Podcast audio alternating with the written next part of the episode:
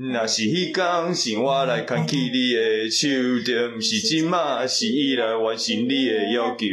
若是迄天是我对爱情无想像，你敢会转来做伙所在？我爱你无问题，问题是你毋是我的，我有也毋知好歹，搁想要爱你一摆。大家好，欢迎收听一百四十四磅的小胖子，我是小胖子。哎，hey, 大家好，我是今天会一直讲话的 Andrew。啊，你自己介绍你自己好了。哎，对，大家好，我在美国七年了，之前前两年在波士顿，然后后五年在尔湾这边。啊，今天很很高兴来这边，可以可以算聊个天这样。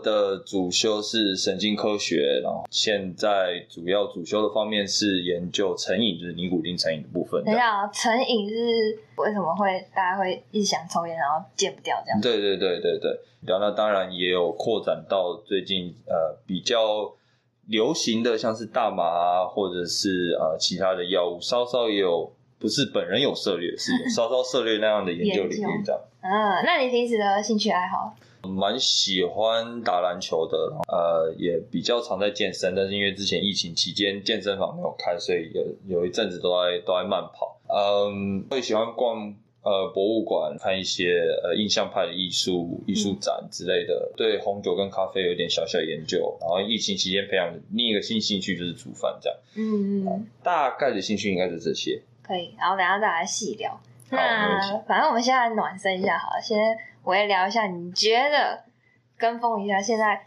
三个学医学跟学脑神经外科有很意外的 point。很意外的哦，脑脑神经通常大家的直觉想法会是跟类似什么读心术或者什么有关系。嗯，对。然后第一个只是真的无关。对，如果我会读心术的话，我人就不会在这。嘿嘿，对，我直接 直接去看是去去读赛马还是读什么的。所以其实不是说跟心理学很有关系。应该是说，嗯，神经科学跟心理学有一点点稍稍的重叠。嗯，那稍稍重叠的部分是对于人们认知功能，也就是说我们的思考啊，然后我们的呃心智这些发展上的这些的研究。但是呃，就算是心理学，虽然我不是这方面的主修，它主要是在分析。呃，我们不同阶段下的面临不同状况，在每个人的成人生不同阶段，他的心智发展，而不是去预判，而是预测说他这个人他会做什么行为。哦，对。那这样，那你们可以控制脑波吗？哦，这个也没办法，这个这个这个。不是说哪里电一下，然后手就动一下那个。哦，那个是那个是控控制所谓的神经回路，神经是靠。电讯号传导的嘛，对，当然你在某个地方用电刺激，它就会相应的刺激到相对性的地方，这样子啊、嗯呃。那所以它跟读心术没有关，这是一个点。诶、欸，第三个点哦、喔，我觉得会学到很多生物的无用小知识。诶，就是你讲一个最无用、最无用的小知识，就是知道老鼠哪个是公的，哪个是母的，哦，就是就一看就知道。怎么怎么分？嗯，就要翻过来吗？屁股翻过来，然后有球的就是。就是公的，没有这是母的。哦、另外一个像，当然这些老鼠是很好分啊。然后另外一个之前研究过的是果蝇啊，这个也是练到后后来就是可能现在哪只果蝇从我那边飞过去，我一看到那是公的还是母的。果蝇怎么分？呃，看屁股的花纹大小。可是它那么小一个。你就在显微镜下面看哦。可是那你飞过去的话，你因为大概久了就会有个感觉，就是那个屁股黑的那个应该 应该是公的这样。所以就是会获得很多，就是会很多奇怪、没什么奇奇怪怪的无用小知识，就是跟人家拿来笑笑说嘴，然后就说你知道这些东西要干嘛？我那你会有这么多呃研究的经验，就是因为因为你现在是算博士生嘛？对啊。怎么会想不开啊？读博士？怎么会想不开哦？平常都跟人家开玩笑说我是打篮球脑脑撞到脑震荡中 决定要读博班的，对。但是其实呃，我读博班的契机没有没有想象中的说哦，我一定要对科学有什么远大奉献还是什么？没有。其实那时候就有点有点像是顺理成章，还是因为我我有一个哥哥，然后那个我哥哥之前呃也去也是读博班，呃有出国当然就去找他玩嘛，然后就觉得说哇，这人生过得好文青啊！你看，就是漫步在哈佛附近的街头，因为在波士顿那时候他在波士顿，觉得哇，充满了文艺气息，好像智商都加一百这样。他也是三类吗？他严格来说是二类，他是念公共卫生，就是啊、呃，现在刚好疫情期间，就是预说我们要怎么防疫啊，然后卫生的政策该怎么拟定啊，流行病学它的传播路径这些，那是它的研究领域这样。那题外话，他觉得陈时中做的怎么样？这个我还没有问，这个就不知道了。万一有支持陈时中的关 顺时钟顺时钟的听众。对，不好意思，没有啦，这是这是我们每个人都会有自己的看法，但我最近还没有跟他聊这些，嗯。嗯，因为毕竟他最近也在忙其他的东西，好，所以绕回来就是你去看了哥哥，然后觉得哎，觉得很棒，然后每天就可以去去爱吃什么吃吃什么汉堡，我一直记得哈佛附近有一家汉堡店非常非常好吃，就是有机会可以跟大家分享这样。就觉得说哇，出国就是很很自在、很自由。硕士完也还没，还是稍微体认到了一点现实，但觉得好像还是可以继续读博班，嗯、然后就这样。反正跟跟你原本的背景，比如说，那你像你大学是念什么，硕士念什么，导致你现在？我大学是念呃医学检验，就是现在跟现在在验相关 PCR 什么这些有关的科系。这样，嗯、当初会想要转神经科学的的原因，其实一开始我本来就对人脑。蛮有兴趣的，就大学修课的时候刚好遇到愿意收我进实验室的教授，这样就就一直做下去了。其实其实我觉得我很多事情很多没有一个很就有这种顺理成章，就是水到渠成，就啊就这样这样继续做下去。嗯、那另外一个我当初一开始最想做的，其实是有点像是研究阿兹海默症的检验标准，因为其实阿兹海默症的检验还没有那么的。呃，健全，健全，对对对。那如果我们可以找到一个确切的，说什么分子啊，或什么的，嗯、让这个这个、长辈或者是怀疑的病患去验说啊，你你有，那我们可以开始及早做治疗，然后很好这样。那那是一开始的契机，这样，嗯、所以就。就踏上，然后就踏上了现在这条不归路，这样。那博士生的生活感觉就是跟一般人不太一样，比如说像我们上班族就是朝九晚五啊。你可以简单跟我们介绍一下你一天的时间分配大概是怎么样？看实验量，通常一天会是早上进去先去雇老鼠，那是因为你有老鼠。对对对，但虽然其实老鼠的基本照照护，比如说换饲料啊，换。换笼子，学校会有专业的人员在换，但是如果有一些特别的实验需求，我们需要给药啊，或者是你需要注射的话，那当然就是你要自己用这样。所以要跑一些行为学的实验啊，像我最近在跑，就是要让老鼠吸电子烟这样，然后看他们 看他们吸的很呛这样。下午可能就是做另外电生理的实验，那我稍微讲解一下这是什么。简单讲就是我是直接去记录啊我们神经细胞的活动。它的它的讯号，这些电讯号我们可以去解读，说，哎、欸，它的它有没有被活化？那我加了什么药？它有没有被活化？那具体你对老鼠要做什么事？欸、就是你怎么知道他们？这个就要把，就是我刚刚说要把它脑拿出来，这样。好，那你有几只老鼠？呃，目前大概十几只吧。就是我有的通常都不多，哦、通常都需要一些，就是每天给药啊，或者是每天都要照顾这样。曾经、嗯就是，所以你老鼠会很爽哎、欸，就是要是吃很吸很嗨的。对对对，就是今天今天早上去看到有一只老鼠打开笼子，它就用那种像是杨贵妃慵懒姿势看着我，他说：“你都还没有吸药，就先扛起来，到底是怎样这样？”其实像我们这种老百姓很好奇啊，为什么做实验要用老鼠？因为很多事情你不可能拿人实际来做实验嘛，你不可能真的拿一根针，然后说我今天要研究你你对尼古丁会不会成瘾，然后你没有成瘾，我就拿一根针直接扎到你体内，这是第一个是完全 unethical。对，那我们自然就会寻找可行的方式去做操作，老鼠是其中一个。其实，在神经科学或者是整个生物界，我们有非常多的呃，我们讲模式生物，也就是说，我们拿来作为实验基础的，有呃，以前比较早期会用小狗小猫，我知道各位爱爱猫爱狗人士 会觉得很愤怒，现在比较少，现在很少，现在很少，所以大家大家不用紧张。现在大部分都是老鼠，呃，老鼠、兔子、猴子，人的话通常很多就是当然是非侵入性的，就是说去找。照 MRI 啊，这种去看他的脑部活动之类的。那有也有一些比较特别的，我知道也有拿龙虾跟螃蟹在做实验的。哦，哎、欸，那种就是他们，但比较接近，还是会倾向找哺乳类的。对对对，因为毕竟他们的基因啊，或者是他们的行为会跟我们比较接近一点点。嗯、那所以你的实验结果在解读上比较能够说，哎、欸，这个跟我们的人类比较有相关。因为毕竟如果你从果蝇身上去去知道什么行为，会觉得说啊，我不是果蝇，它差那么多，它是昆虫，我是我是哺乳类。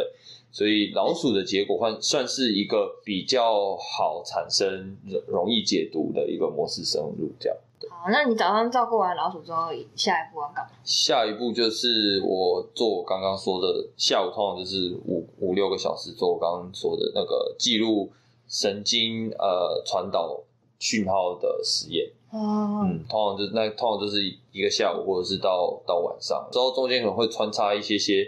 实验啊，或者是哪些东西出问题了，你就要赶快去修理啊之类的。就是我们都要非常有创意，就是有时候可能拿一堆水管去把它接起来，去防堵啊什么有的没有，或者贴胶带啊之类的。哦嗯、差不多就是一天的行程。那有需要，比如说身为博士生，你有需要教课吗？有，所以呃，每一个博士生的教课情形不一样，嗯、所以我那时候有带过大学生这样。对，我刚刚你有时候会，呃，Facebook 或者是会 Instagram 会 post 说啊，你跟现在的小大学生的相处。哦，对，哦，对，我们实验室有时候也会收大学生，所以也会也会算是手把手的教他们怎么做实验，这样。现在的大学生是千禧年的。哦，真的？哇塞，我好老。那你有觉得你有觉得他们的思考模式跟我们差很多吗？嗯。但是因为其实大部分来家实验室的他们没有实验经验，所以那毕竟我从大学做实验到现在也算是十年多有了，就算老屁股。就是有一些我们觉得理所当然的，他们可能其实不懂。那当然当下看到一开始的时候会觉得有点傻眼，可是你必须要体谅他们，就是说啊，他们真的不懂，那就是耐着性子跟他们说哦，比如说有些很基本的实验规范啊，比如说你的实验。实验操作药品的桌上就是不可以有有饮料啊，有喝的，你万一对啊，不然你哪天喝的那边绿巨人浩克、嗯、怎么办？那像这些基本的规范，你就要教他们，或者是说，哎，你怎么用量呃称量，或者是怎么照顾老鼠啊？因为那老鼠也是会看人的，因为它不爽咬你的嘛。哦、对啊，因为它老鼠其实很敏感，你就像、嗯、想象你在照顾小孩子一样，就是它。它对气味啊，对对你的很多其实都非常敏感，所以就是要也不能讲格外小心啊，就是你要有些事情要注意的。哦，就是比想象没有想象中那么简单。老鼠天生它是有很多的掠食者。那他如果把你视为掠食者的话，那他的他在实验室的行为就可能是受到惊吓的，他可能就不是他一般表现时期的行为，就是异常的。对对对，那你必须想尽办法，有点像让他知道说你是你是无害的，你是你你没有这样的意图。那其中一个方式就是你必须要保持你身上的气味基本上都是一定的。所谓的气味一定就是你可能第一个你不能喷太浓的香水，或者是你的沐浴用品基本上都同牌子。那你只要换一个气味，他们是用嗅觉在认认东西的，然后他一闻觉得说啊，这不是不是平常照顾我的人，那他就会觉得来了一个掠食者这样，所以我就说就很像小孩子会认人一样，你看妈妈把老鼠不是老鼠对，把小孩给其他人抱了，他就开始哭，因为可能气味啊或什么的不对，他就说哇，这个不是我妈，他就开始开始爆哭这样。了解完你的一天之后，我们现在进入一些比较专业领域的问题。以成瘾来说，我觉得大家最容易的直觉想法就是，这些对不管什么药物上瘾的的人，他们都是有所谓的正常的意志去决定说我要不要戒断这个药。其实我们知道的是，这些药物已经改变了他的大脑系统，嗯，变成说他很难以我们我们正常人的认知型或正常人的控制能力去改变这些事情。稍微讲解一下这个概念，就是控制我们认知或决策的脑区，我们叫 frontal lobe，叫做前额脑，在我们额额头这个部分。好，那它的作用，你就想象有它是一个水闸，我们的思考或决策就是一道一道水流，那它就是负责我要不要让这道水流过去。那举个例子好，假设说我现在到处跟人家讲说我是我是耳湾耳湾最帅的人，我是耳湾金城武这样，那。有些人的反应可能就会心中有好几个想法嘛，或者说我要冲上去问这个人说你你是有没有毛病，还是说我要揍他一拳，还是我要不理他？对，你的大脑这时候就会做出决策，我要让哪条水流过去。大部分的人可能就会觉得说，哦，那。就不要理他就好，就会让不要理他的这条水流过去，然后你就会执行这项行动。虽然你外表上看起来没有行动，但不去理他也是一个反应嘛。嗯，那像青少年他们很处于很冲动，他们他们的这些决策中心还没有完完全全呃发育的时候，你就想象那个水闸其实有点坏掉，就是他没有办法好好的关。那他可能他就会他就会说哇什么我才是最帅的，这家伙居然说他是耳湾金城武，我就冲上去我要揍他一顿这样。那他放的水闸就会不一样哦，所以是有一点像，这就是为什么法律有些对青少年的罪判的比较轻。对对对对对，因为他们其实在这些决策方面认知，这个是有就是研究依据的。对，就是他们不是像我们成年可以比较完善的压制住压制住。比较情绪化的决定，所以这是越长大会越对，会越成熟的一个、嗯、呃功能。我们这样讲，对。那扯回成瘾，就是我们今天想象简单化。如果今天有两条水水呃水流，一个是我要吸这个药，跟不吸这个药，对。药物已经改变了大脑里面的系统，让让我要吸这个药的水流变得非常非常的强，它甚至可以直接冲破这个闸门。嗯，对。那就算你的脑中还是有那个意识，说我不要吸，因为我吸了一定会有什么样很多很多很多不好的结果。可是药物已经让它就变成是像是一个本能反应，我一定要怎么做。所以我们不能把把这些人视为说他有相同能力决策的人，而是想办法去了解说他的脑中产生了怎样的变化，然后去给予他们支持跟照顾，对，或者是想办法找出新的。新的疗法，那这是我觉得成瘾学最最最重要的东西，因为其实现在大家生活压力很大，对，对不对？那合法的成瘾就是对于糖、嗯、对于酒的成瘾嘛，对不对？因为还有尼古丁的成瘾，这些是合法的药物。嗯、那不合法的就是就是我们讲骨科碱或者是安非他命的，但是成瘾就都是成瘾。你要怎么先认知说他们的大脑已经跟一般人不一样，再去想那我要怎么解决这些事情？对。因为我觉得成瘾另外一个很可怕的是，每个人都一定会，基本上都会有某一定程度的成瘾，只是物物质东西不一样一样。你看，有人可能对吃他会有些成瘾，有的人他可能对对社群软体成瘾，然后呃，有的人可能他是运动成瘾，那只是说说他的对于社会的危害度。大小不一像，如果你这些对糖啊，对什么的，那就是对你自己的身体有危害嘛。对。可是如果你吸的是非法药物，那可能对社会有危害。对。所以我觉得成瘾学它不是一个纯粹在课本上的名词，它是一个跟我们生活息息相关的东西。因为你想，其实你自己思考，我们都会有一个非常热爱的东西。对。对，你说是不是成瘾都有可能。所以照你这么说起来，其实要变成成瘾是有一个过程。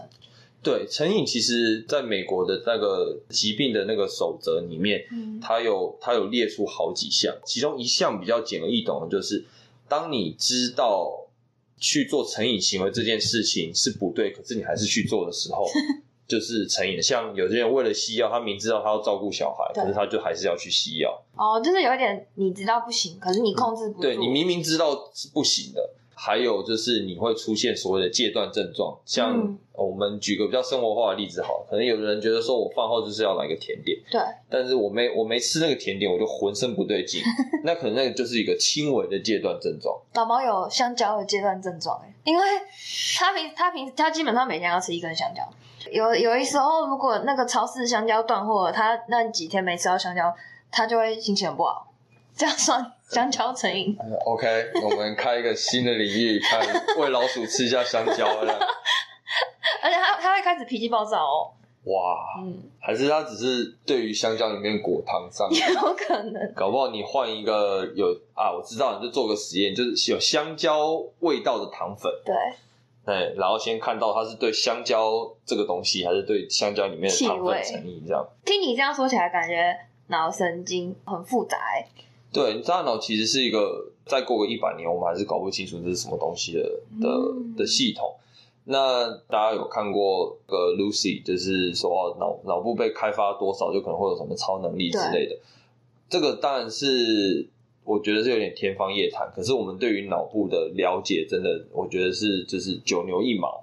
嗯、真的真的非常非常的少。可是不是都已经知道说哦，左边管什么，右边管什么，前面管什么，后面管什么？对，但是那个其实都是一个粗略的脑区，可能它划分的那个脑区里面有好几千，呃，不是不止好几千，可能有快要上亿个细胞。那你上亿个个神经元，它们之间的活性是怎么样？呃，传导讯号的，其实我们都还是不清楚。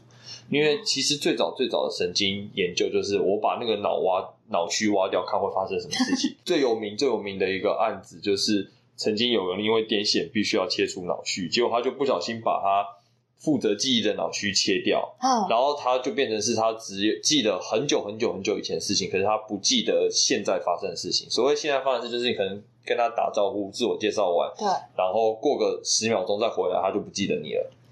那最早期的神经科学都是建立于这些，就是哦哪个东西损坏掉了，我们说哦那个是负责那些，所以你刚刚提到的左脑右脑啊，哪些负责什么的，其实都是从那边来的。那现在的神经科学走向的事情，是我们要更知道说更细微的脑区，甚至到到单一神经细胞到基因的程度，他们是怎么运作的？嗯，那这样子脑里面也有控制情绪的地方，对不对？对。脑部里面其实有控制呃有负面情绪的，然后也有控制开心的。我们如果把成瘾加到加到这个呃 context 里面的话，我们脑中里面有所谓的奖励系统，嗯、也就是像我们比如说我们去看看到美食，那个美食就是你你你会你脑袋会有预期说哇这个很好吃，这个、嗯、这个很棒。那你脑袋负责奖励、奖励或者是喜欢的这个情绪就会活化。等一下哦，还看到就有活化，看到就会活化，不是你吃到才有活化。你脑脑中会有预期行为，就是像所谓的望梅止渴，这个这个道理很像。我知道，就像我每天晚上睡觉之前会狂看大胃王的影片。然后，然后就觉得，就我觉得我好像也有吃到了。就是对，因为其实我们，我们脑其实是一直不断在学习的。嗯，那你，你可能像你看到梅子，你，你嘴巴就会觉得有种酸酸的感觉。那其实就是脑部的负责喜欢，或者是甚至如果你不喜欢酸酸的感觉，可能是厌恶的感觉，连接到你的负责存放这个味觉记忆的区方去活化，然后知道说，哦，你现在。如果吃的那个东西，你可能会有酸的味道。嗯、那回到成瘾的部分，就是这些药物会放大奖励的行为，放大到就是你的脑中会一直随时随地都要寻求这个奖励的感觉，嗯、因为。自然界正常的，比如说食物啊，或者是因为你当你肚子觉得饱了之后，你就不会想要再吃了。对，那脑中自然就会把那个奖励的感觉调降。这这个时候，你再看到美食，你就会觉得说哇，Okay. 我知道它很好吃，但是就我没有想吃，因为我肚子很饱。对，那这个我们是会有正常调控的。可是成瘾的药物基本上是不会有的，所以就会无限想吸，就是你就无无会，你就一直想要吃，一直想要吃，一直想要吸。等到你吸到一定量的时候，你的身体会寻求越来越多。那你不吸的时候，你就会所谓的戒断症状。那你戒断症状的时候，你就会连接到厌恶。这个时候，你在吸药是你为了要不是寻求奖励的感觉，而是要避免厌恶的感觉。哦，所以奖励系统已经可能已经，已经慢慢的已经有点就是没有那么的活化，因为你没有办法体验到第一次使用药物的那种快感，你只是。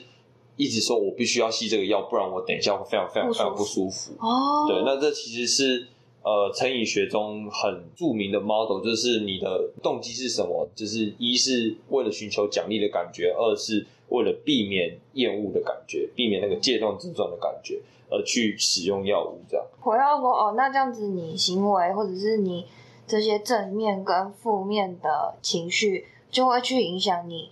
心理上，或者是你甚至 physical 做出来的角色跟动作。对对对，其实其中一个例子就是情绪化的记忆比较容易被记住，带有情绪成分的记忆，就像你可能不会不太会记得你今天早上吃了些什么，中餐吃了些什么，或者是十天前的的晚餐。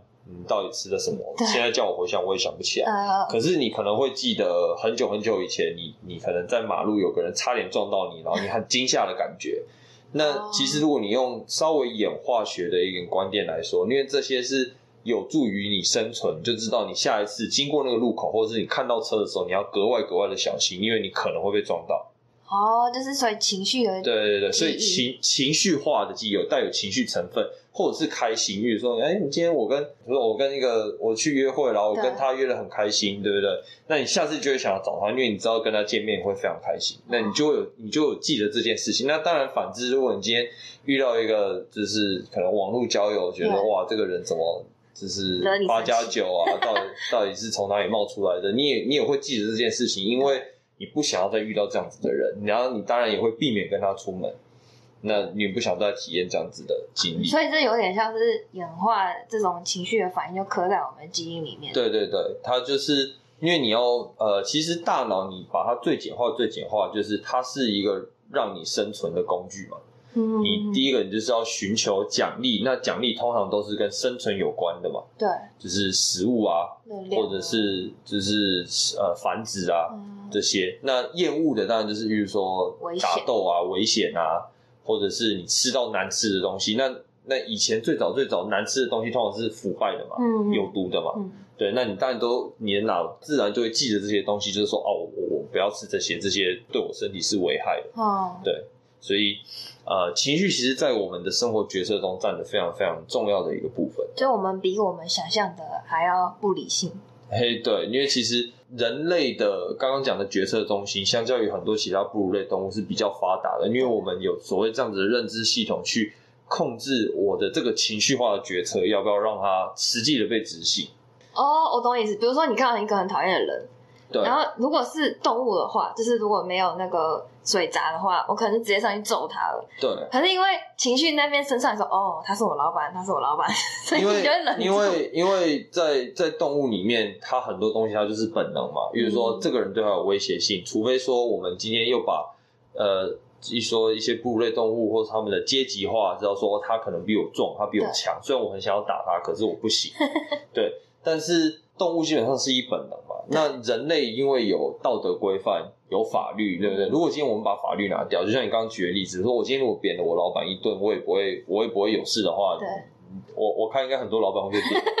对啊，那也就是说，人类在呃法律规范和我们一些道德礼俗这些比较算是后天的规范之下，开始慢慢塑造我们前额叶。你看有多少个水闸嘛？对对啊，那或者是说啊，那我再不行，我就找其他人去投诉，或说哦啊，那不行，我就是真的不能跟他跟他正面冲突。那好吧，我晚上找闺蜜诉苦。对对对对对。嗯、不同领域的的人，应该说不同 sub field，就是不同次领域的人，他会有不同的研究方式。嗯。那像我可能会是说，哎、欸，我今天知道有个什么样的药物，那我就在忧郁症老鼠的 model 上看它会不会。我们不是说比较开心一点，但有我们有有特别的行为去判定说这个药物有没有用。老鼠也有忧郁症，就是我们讲专业一点点是 for depression 的 model，、嗯、就是它在忧郁症其中一个表现是它会有点放弃挣扎。你说老鼠？老鼠它会游泳，可是它不喜欢游泳。嗯，那我们如果把它放到水池里面，你看它多久，它会直接瘫在，就瘫在那，它不会沉下去，但它就瘫在那边说：“我老子不游了。”老子就不游泳。对对对，那、哦、那这是一个，就是我们就是去计算它一个它多早放弃，或者是它放弃的时间长度，来算是给出个依据，说：“哎，我们如果有个药物可以让它说我我努力不懈，我永不放弃的话，说：哎，那会不会这个对对人类的？”同样的这个行为会不会也也也有改善？对，哦。那当然，在忧郁症，忧郁症还没有确切的数据，可是，在阿兹海默症上，我们已经有些研究只是说，可能就是脑部是处于发炎的状态。嗯、那这些呃免疫细胞，你就想象他们原本是训练有素的士兵，然后看到看到外人就说：“哎，OK，这个是敌人，那我们就开始杀。”对。可是当大脑处于一个警报声四起，然后发现他就说：“哇，全部都是敌人！”他就开始到处乱砍。哦，他搞错了，他就会搞搞不清楚这样。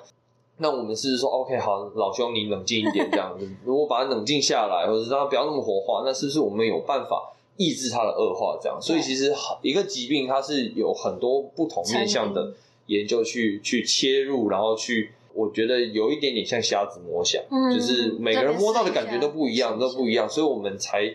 才需要各个领域不同的沟通，才不会说啊，你做你的，我做我的，我看到的是这个样子，你看到的是那样，结果、嗯、结果大家都不知道自己在做什么。所以神经科学它是需要一个很多呃领域面对一个一个疾病或者是去了解一个问题的一门学科，用不同的技术去问一个问题，这样。呃，就算你专精这块，可是你其他某呃其他剩下的领域，你都需要稍微了解一点，不能完全不懂。对，就是其实大概都要都要知道说，OK，现在他们可能在看这一块，未来如果有就是有合作的时候才，才才有办法接上。哦，那你们不就常常要去 conference？我觉得 conference 好玩的就是让你知道不同领域跟现在最时下的话题，对，最最流行的议题是什么？那像前年二零一八年我去 San Diego 开会的时候，那个时候最流行的，我们就是在讲肠内菌跟脑部的连接。你说肚子里面？对对对，其实常常现在最近开始很多人在说啊，肠其实就是我们的第二个的大脑。那因为它长得很像。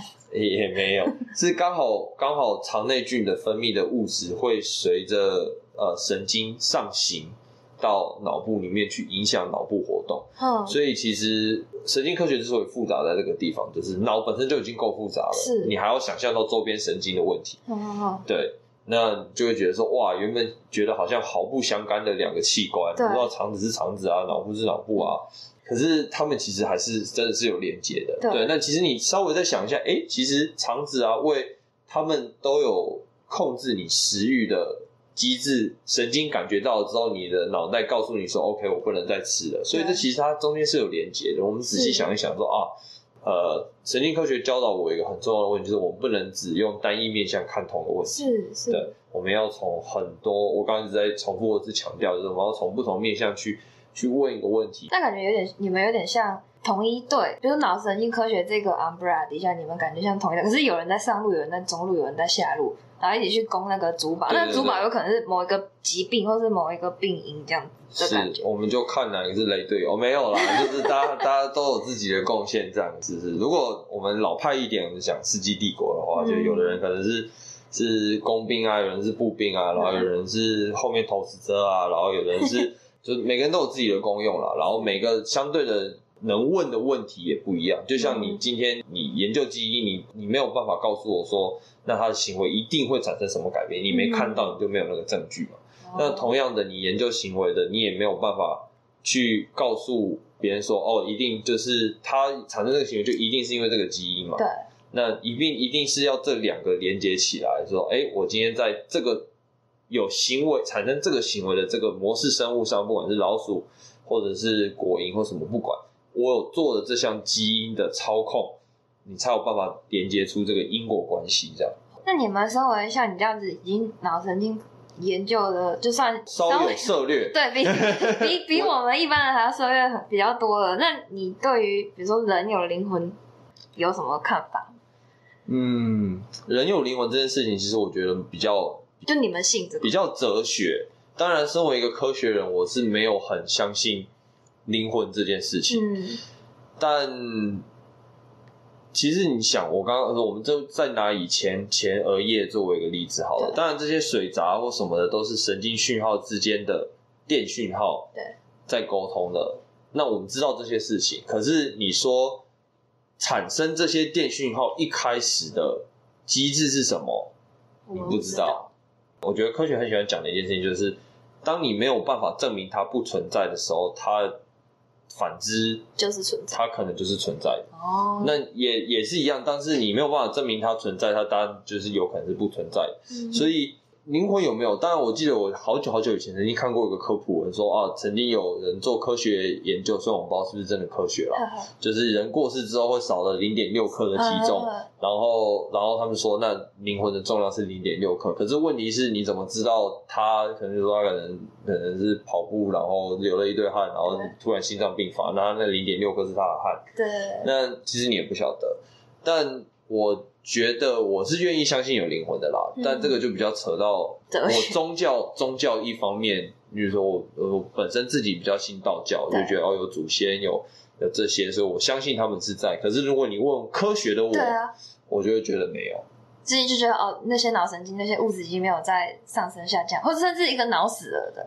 对，他是植物人这样子。但是脑死的话，它其实脑死的定义是它没有。没，我们无法判断它的认知功能哦，但是它负责生存的功能确定有火花，不然它没办法躺在那边还继续呼吸嘛。对对对。可是他有没有认知，我们已经没有办法去判断。嗯，因为我们现在在这边讲话，你可以，你可以用你的判断、你的记忆去判断。我说，哎，这个人有回话，对，这个人在讲话，我听得懂他讲话，对不对？那你会判断说，我现在在讲话，我在对话的这个人他是有认知的。可是植物人你，你你叫我没有反应，没有什么的，你能证明他没有认知吗？也不行，而且还有那种醒靠近年之后醒过来的那种。对啊，那那搞不好他可能是他有他有所谓的反应，就是他有听到，他看得到，对，可是他没有办法做出反应，因为呃，举个例子哈，其实语言。我人家想说啊，脑部就是有个地方负责语言，对，但是其实没这么简单。语言分成要先听得懂，还要有办法要听得懂，要理解，然后你有办法再把你你的想法转成文字讲出来，讲出来还是另外一个环节。哦，所以如果你脑子语言某个地方消掉，你可能知道，比如说我知道这是杯子。对，你知道是杯子，可是你说不出来。我就说呃，那个东西这样。对，你就是你知道，你明明知道那个是什么，可是你说不出来。哦。对，那也有另外一种的的语言疾病，是你可以说，可是你听不懂，就是你听不懂在讲什么，可是你可以说这个语言。你可以说，你可我，你会说哦，我我知道我现在在讲这个是个杯子，可是当你讲的时候，我反而听不懂。哦，就我不知道，你就会变成变成乱码，或者是说。他听得懂，可是他讲出来的全部都是乱码。嗯，他也知道是乱码。可 maybe 他，你叫他画，你叫他画个杯子，他可以。他画得出来，他听得懂，可是他没有办法画成真正的语言，所以其实很复杂，比我们想象中的还要复杂很多。然后你你想象光语言就是这样的，然后你光语言，你再套上记忆或者是情绪情绪。然后再套上决策，嗯，每个人都学的有不同不同的语言的时候，你人脑会分成两个系统吗？还是同一个系统？就不知道，就不知道了。那、嗯、那就说好，我今天如果听到杯子跟听到 cup，、嗯、我是同一个神经元会活化呢，还是不同的神经元会活化呢？这、嗯、你就是还要再仔细去去研究说，哎，为什么我们其实很多日常生活中我们觉得很理所当然的事情。其实脑是经过很多很多细微或者是极为复杂的运算，像我们可能看到一个人脸，对不对？对。你其实仔细想一想，人脸其实长得都差不多，是，都是两个眼睛、一个鼻子、一个嘴巴，除非你是我不知道外星人。对。可是你要怎么从这些里面去去判断？依照每个人的细微不同去判断，说他是谁，他是谁，他是谁？对。其实有有些人他有办法。看得出个别的器官，可是当全部组合在一起的时候，有。它是有问题辨认的。所以脸盲是真的脸盲，是真的脸盲，但是他那个是他认不出那个是人脸。哦，个别看得出来哦，他认得出那个是眉毛，那个是眼睛，那个是鼻子，可是全部组合在一起的时候，他没办法认出这个是人脸。哦。所以很多时候神经科学复杂或者是奥妙的点在在于这边，就是它。处理了我们很多日常生活的大小事，比如说像你早上起来，你可能第一个，你脑子要起来这件事情，就经历过很多很多的激素的变化，你的褪黑激素啊，你的脑要开要开启要开启一个开关，让抑制你身体活动的神经元的活性下降，不然你可能就被定在床上，你脑子很清醒啊。对啊，那接下来你可能会毫无思考的先，可能走到浴室，嗯，或者是去。微波你的咖啡，嗯，那大家有没有想过，你怎么有办法毫无思考的做这件事情？其实都有了。其实你的脑袋已经记录在特定的区域，说 OK，这些就是我不太需要经用思考。就是说你走路，你也不用想说，我现在左脚要抬起来，对，右脚要抬起来，因为已经记录在那个脑区，它就有点像是呃自动指令了已经成 NPC，已经是自动指令了。那你就是在走路的时候，你的脊髓里面也会有有调节的神经元，就是调节说，我现在先刺激左脚，刺激右脚。哦，那我们为什么会知道？从动物身上的研究，当我们特定的破坏了脊椎的时候，他发现他没有办法走路。哦，他就不知道要先怎么样，你就不知道说我今天要怎么去先活化哪个？当然，他抬腿或抬脚都没有问题，是，可是当他要全部。综合综合起来的时候就就有问题，哦、对啊，那好，你接下来可能梳洗完、吃完早餐要上班，你怎么知道从家里你要怎么到你上班的地点？你要怎么记得这条路？是对啊。如果中间路上有发生任何问题，比如说可能哪条路封路的时候，你要怎么样说？哎、啊，我今天要怎么绕路？可是我要回到同样的地点。对，你的脑子的记忆或者是你的决策中心，就说好，我现在要赶快去查 Google，、哦、或者是说，哎，我记得还有别条小路。是，那你就要从你的记忆区里面去挖。哦、所以，其实，在很多日常生活中的小事。大脑帮我们处理的非常非常非常非常的多，只是我们自己都没有自觉而已。对。哦，那这样脑神经这么复杂，然后这么大的一个领域，你做研究的时候会不会就是感到 frustrate，或者是很有一些很闷的 moment？哦，一定会啊，因为其实做实验就是一直在重复同样的行为，就是每天一个月、两个月都在做同样的事情，还不能偷懒。哎，对，还不能偷懒。因为我觉得实验的 result 就是一个最诚实的。因为你没有你，我们我常常在跟朋友开玩笑说，我好希望有一只像那个那个迪士尼里面的这会煮菜的老鼠，听得懂人话，然后就直接叫他说，你就去做什么事情，然后就我就我要实验数据。我常常就看着老鼠在做行为，但是不是我想要的行为啊？我说啊，怎么没有办法做？可是。好处也在这，就是我没有办法操纵他的行为，所以他是客观的。对，但是缺点也就在是，他也不会跟我讲说什么东西影响了他的行为。哦，所以你对不对？比如说，假设是人，比如说，好，我我我，假设我今天打了你一拳，嗯，对不对？你会用表情说：“哎、欸，你干嘛打我？痛哎、欸，对，痛哎、欸。”嗯，然后用着惊讶的表情看着我，我就知道说：“OK，你今天有这些反应，这些行为是因为。”我打了你一拳，对，对不对？那假设今天一只老鼠，我可能碰了他一下，他就很痛很痛很痛。嗯，那是他本身就有问题，他痛觉神经特别的敏感呢？嗯，是因为我碰的很大力吗？还是他本来就有疾病？你不知道，嗯，你就要你就要开始去猜，你就开始去想可能是什么，嗯，然后去把问题解决掉。常常会有做不出来的时候。那如果比如说像这样子有一些困难或者是瓶颈，没办法。突破的时候，你你自己你自己是怎么突破，或者你自己是怎么有一套你自己的方法去解决？必须老实说，当然你遇到瓶颈的时候，你都会都会很想要放弃。嗯，那当然，呃，会先让自己稍微抽离一下，就是说，哦，我都一直做，先先我我先可能去运动啊，或者是我泡个热水澡，或者是我今天真的想不出来，我先睡觉先这样。那当然就会开始去想办法去找文献，说会不会。有什么样的原因导致它出现我不是我预期的结果？那当然，你也会去审视自己的实验过程中，你是不是有哪个地方哪个操作出问题？嗯，那再来就是去发问，就是去跟实验室的人讨论，说我今天做了什么什么什么什么，可是我看出来的结果不是我预期的。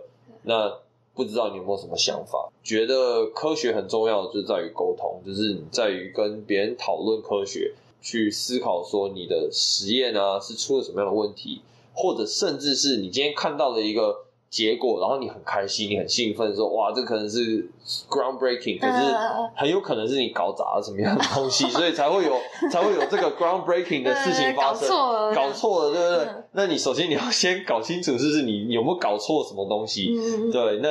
其实也很好玩的是，像我自己可能最近的实验，就是因为我用错了一次的药物浓度，然后发现，哎，其实这个药物浓度实际上反而有效。哦，对，你就说，哎，有效，那我原来我用的这个药物浓度跟我之前的是不一样的。对。那我就去去看说，哦，OK，好，原来这个药物浓度才是合适的。那我之前可能太低了，没有办法，所以我一直做出不是我想要的结果。嗯。那。科学我觉得是是是孤寂的，因为到头来都还是你要去想办法去解决这些问题。对啊，那这样子，你除了就是思考或者是这些动作行为去帮助你解决困难，你有什么给？比如说我们一般人如果要训练我们的 mindset，有什么方法？我我自己这样的立场，我是觉得有点不太好意思啊。但是我觉得。呃，科学是在生活中的。那所谓的科学，不是说我今天一直看科普文章啊，或者是疯狂看 Discovery 啊，我科学人杂志就说哇，我是科学家或什么的。科学最重要其实是思考。所谓我们讲 critical thinking，就是说你今天去去审视你所接收到的资讯，在我们不知道事情全面的时候，我们要退一步，去想办法用客观的立场去收集越多的资讯越好，嗯然后来。来之后再来做判断，而不要急着说啊，一定就是这个样子这样子。我其实很很推荐大家去看 Netflix 有个纪录片叫《Social Dilemma》，它不是讲社交障碍，而是说这些社群软体它会因为所谓的演算法而推荐给你你想要看到的东西。对，像呃 COVID 的阴谋论，你可能点了一篇说 COVID is fake 的文章，他接下来就会说好，你喜欢这类的文章，他就一直推给你。然后你就接受了这样的阴谋论，就一直往那条路，你就一直往那条路过去，然后你就会觉得脑筋里就只有单方面的想法，嗯，对不对？那其实你要做的是，你当你看到这样子的文章的时候，你要先想有没有因果关系，他的讲话是不是符合逻辑，或者是你觉得这些思考真的太麻烦的时候，你先缓个一步，下定论的时候去点开，或者是去看不同。论点的文章会发现说，哦，或有可能哦，就是有可能其实是这个样子。对对，那其中最最常见的农场文就是说，谁哎，比如说隔壁阿美吃了个这个减肥药，他成功瘦身五公斤，所以你吃了你也会有。对，问题是大家都会觉得说，哇，那他他用有效，我也会有效。是，问题是你不是阿美啊。对，身体不一样。你不是他嘛，对不对？嗯、那你怎么可以依一个单一个体的反应来判断说你也会有同样的反应？对对。然后很多时候啊，其实大家在看文章说某某研究指出的时候，很多时候都是从老鼠，从老鼠到人类的这一条路其实还很长。对，毕竟人不是老鼠，嗯，老鼠也不是人，对对吧？其中一个最。最明显、最差别的例子是，老鼠没有所谓的呕吐机制，它没有办法吐。哦，是哦。对，所以它吃到老鼠毒药，它吐不出来，它就会死掉的，它就挂了。啊，所以它没有办法吐，它没有这个反射。哦，假设你今天研究呕吐的话，你就不能用老鼠了，对吧？别的动物之类的，对，你可能要想办法，你刚刚拿着猴子还是哪个有办法呕吐的的的动物，对吧？那那你就知道，知道说完全不同的生物，你怎么可以拿一个说哦，我今天在。某某研究指出，吃东西可抗癌，结果他是在老鼠身上发现。你说好，那在人上一定就可以。对，其实有很多很多的东西，呃，在老鼠身上发现可以抗癌，可是人类身上目前还是未明的。那如果你擅自直接就用，那那后后续会有什么效果？就是把自己真的当白老鼠。对对啊，去实验。那觉得每一个各行各业都会有自己的的困难啊，领域啊，或者是他。就是说，可能你你你上班你会遇到惯老板，你的人际关系，像我们可能整天就面对老鼠啊，就是 耶我，而且我不爽，我不爽可以。老鼠没心机啊。对，老鼠没心机啊，而且就是说，可能有些假设业务他们要要面对的是人啊，那就是客人啊，烦的客人啊，惯老板啊，就是说哇，这是怎么整天到晚一堆要求，处理不来，周末还要打电话给我。烦死了！老鼠周末不会打电话给我，它只会乖乖待在老鼠笼，用着贵妃贵妃姿态看着我。所以我觉得每个领域都会有自己面对的困难。嗯、那可是我觉得我想要宣分享、呃、分享的是，呃，所谓的思考的的这个能力，是你退一步去想办法客观的去看每件事情，嗯、而不要像所谓的网络酸民说啊，一定就是这个样子，嗯、就是哦，他一定就是这个样子，在你。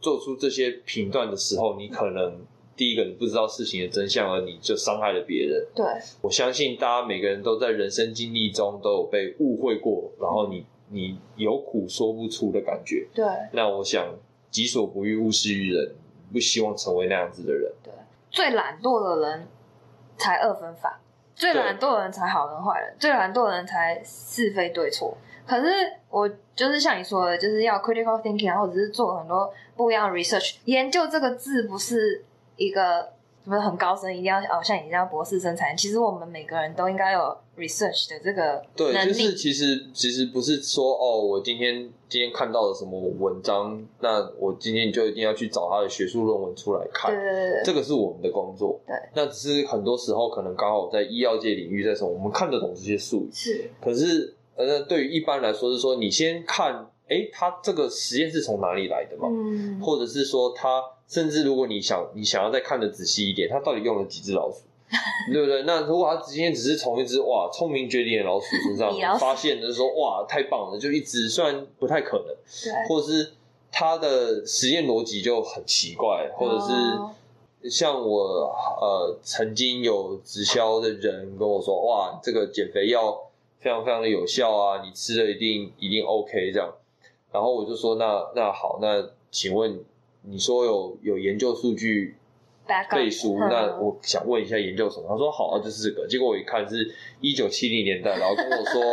是在恒河猴上说，让恒河猴少吃，它就会减肥啊，这不是废话吗？嗯、对啊，对啊，那那这个有背书跟没背书不是一样？嗯、对啊，那或者是说，甚至有拿那种呃，有一种模式生物叫 C. elegans 美丽线虫，简单讲，它就是跟阿米巴原虫类似，有点类似的生物，嗯、就初级的初级的生物。然后发现说，哦，给他们一个特定的化合物，它会延长寿命。然后他就说，嗯、那这样子的话，仙丹对，那 那这样的话给人他也会延长。请问一下是线虫吗？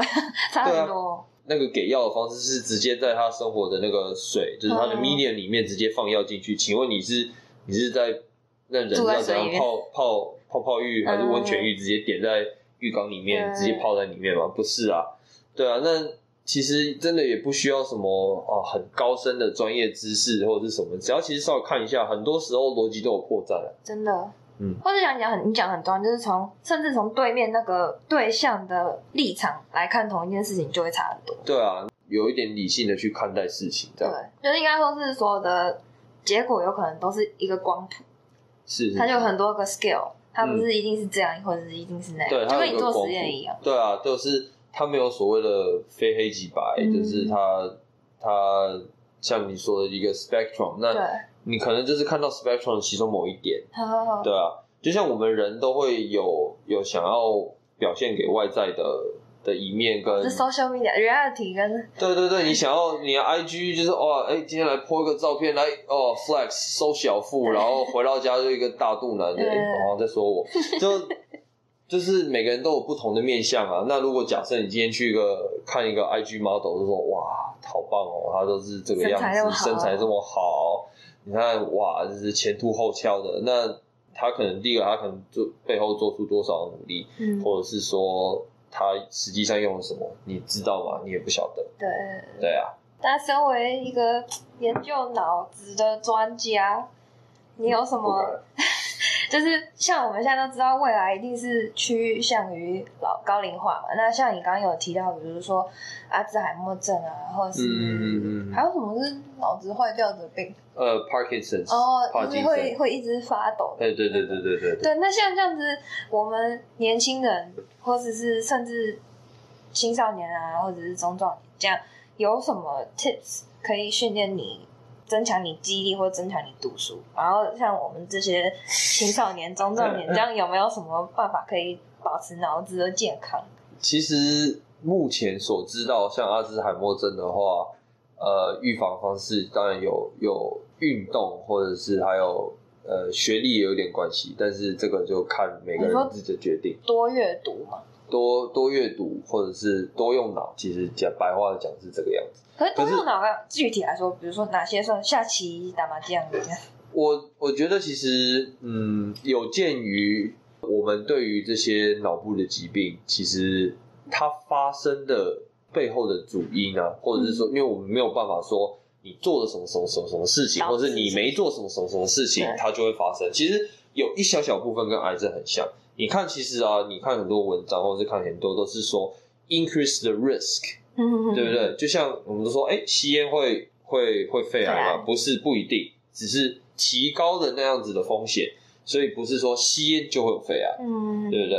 你或者是说吃红肉就会有大肠癌？没有啊，不然这样子牛排馆都不用开了。对，那是说你吃很多的红肉，那你就比有比较高的几率会大肠癌。嗯，那红肉是一个主因，你的身体有没有肥胖，有没有糖尿病，你天生先天性的基因。你的后天的压力，对不对？我们常常发现说，你人人压力一大，免疫系统就乱掉，或什么的，心情就不好啊，或什么的，心情不好，甚也会跟实际状况有连结。嗯、那其实有研究指出说，忧郁症产生心血管动化，对不起，心血管硬化的几率其实是会上升的。哦，所以其实其实就是那个 mind 跟 physical 的连接还是会有，所以有很多很多不同的 factor 去 interplay。那如果你要说实际上能够预防很多很多疾病，然后能够呃能够降低这些风险的话，目前大家所知的应该都是运动，提升记忆力啊，提升新陈代谢率啊，其实就是让自己好好的舒压。我觉得在现在这种高压的环境，尤其疫情期间，大家可能尤其在美国，我们都很担心。呃，在台湾的家人啊，或什么压力很大啊，工作压力啊，你找到一个最适合呃自己心心理环境，或者是你最喜欢的运动，然后持之以恒养成一个习惯，我觉得是不管是什么疾病都最好的一个方式。所以就是也是保持 active 这样子。对，我觉得保持 active 其实其实蛮重要。那我有个 side question 哦，因为我觉得我自认为是记忆力很差的人，那这样如果这样有什么？办法可以补救，记忆力很差哦。对，其实真的还是运动哎，真的、哦，真的，真的，真的，运动可以提升记忆力哦。呃，咖啡也有数据显示说，它会提升部分的记忆力，短期之，短期的，然后会提升你的 cognitive，就是你的认知功能。嗯、但是你总不可能靠每天猛灌咖啡，啊、然后就是是搞。搞到自己都不用睡觉这样，嗯、所以就是还是运动啦。虽然我现在讲的我好像健身教练一样，但是 但是就是保持 active，其实会帮助非常非常多不同的面向。所以其实你 physical 健康就很容易身体里面或甚至头脑都会健康。对对对对啊，然后还有哦还有睡眠当然也是很重要。嗯、那我们都都我们大家想必都都知道说哇睡眠很重要，我们一定要睡饱。那一个背后的数据就是，你的大脑其实是在睡眠的期间，它是在排除大脑里面的废物的。哦，所以睡觉是在睡觉是在是在是在排除里面的废物的时候，嗯、那你必须要让他有足够的时间。还有，他是有点，你就想象这个时候想象大脑是个图书馆，然后你有很多的记忆，对，然后他是在这个时候是去重组的，他是去排列，他是去归位的。对那你需要这段的期间去排列跟重组。然后去好好的把你的记忆归位，这样。我真的觉得我的脑是这样运作的，因为这样讲起来有点卡通，但是从我有意识开始，我就会 picture 我的脑子里面有很多抽屉，然后比如说，比如说 Andrew 嘛，对不对？Andrew 就有 Andrew 的抽屉，然后就会把你的一切放对我脑子，因为我会想象我要把你的一切放到那抽屉，比如说你什么时候生日啊，你住哪里啊，你是长什么样子，uh、你有没有戴眼镜，你喜欢做什么，喜欢吃什么，或者是你 Instagram post 什么，就会。一直回到 Andrew，对我我会很就是很具体的想象那个抽屉，然后把你的一切放进去。嗯，然后比如说老毛老毛抽屉，然后爸爸妈妈就是家人有家人的抽屉。哦，对啊，那其实脑有很多的的，我觉得有很多的 analogy，就是就是像你刚刚说的每个抽屉啊，或者是是迪士尼，我想大家可能都看过的 Inside Out，就是那有很多小人，然后每个都有记忆球啊，然后每个有很多不同的情绪。啊，我其实还蛮喜欢那个 analogy 的，因为、嗯、因为其实像我呃前面有提到的嘛，他每个记忆很多都会有情绪，像你刚刚你说可能提到 Andrew 的抽屉，对不对？你就说，哎、欸，我看到看到他他煮的东西，你说，哎、欸，到底是开心还是难过呢？就是这个这个我就不评论了，就是 我俩都是开心的。他呃，大家吃完之后发现看他可能回去回去有没有吐，我就不晓得。那都有情绪的连接嘛，对就是他今天我们在这边聊，就是这个一定我们都会有情绪反应，说哎、欸，我们今天聊的是愉快，或者说我真的不知道他到底在说什么，都都会有，所以我还蛮喜欢那个那个那个，就是每个都有自己的情绪啊，或者是说我回到你说哎、欸，其实我关于台湾的记忆，对不对？比如说桃园机场可能就是忧喜参半，因为我。回来跟出去都是同一个地点，对，就是我到底现在是要开心还是要难过？复杂的地方，就是一个复杂的感觉，或者是说像台北车站，就是当兵的时候，收家跟放假都在同一个地方，就是我现在又要又要去军营里面蹲，跟我终于出来了，就是那个感觉就是很复杂，对不对？对，我嗯，我觉得每个人都了解脑有不同的方式，对，然后呃，我觉得脑也是好玩的点就在这边那。那虽然它真的很复杂，然后呃可能要花很久很久很久时间，我们才有办法了解这到底是在在干嘛。但呃，我觉得是是一个值得大家去有的时候，如果有些文章啊或者是什么的，那如果我还要重新再写科普文，最近比较忙没有在写，然后我很愿意我，我会愿意分享一些，就是说我现在知道的一些特别的讯息啊，或者是然后让大家知道说哦，现在神经科学专。注意的是是什么的？嗯，那你对于未来脑神经科学的发展有什么期待吗？或是有什么担心？比如说，呃，机器人会不会取代人类啊之类这种？嗯，我比较担心的其实呃，你说机器人取代人类这个部分还好，嗯、我比较担心的是所谓的演算法而造成的资讯偏颇，像我刚刚一开始提到，对，就是 bias，就是因为我们。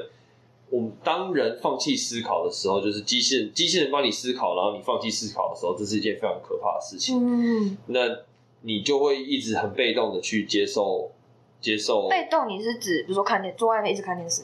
哦，没有，就是你，你当你点了一项资讯，然后接下来的所有资讯都不是你主动去搜寻，你主动去寻找，而是而是这个演算法一直推荐给你的时候。你的思想就会越来越来越偏颇。嗯，你没有主动的去寻找或者是去去挖掘背后的原因的时候，对，我觉得这是一件很可怕的事情。嗯，那可是问题是，这是人的行为。对啊，对，人甚至那个演算法也是人设计出来的行为。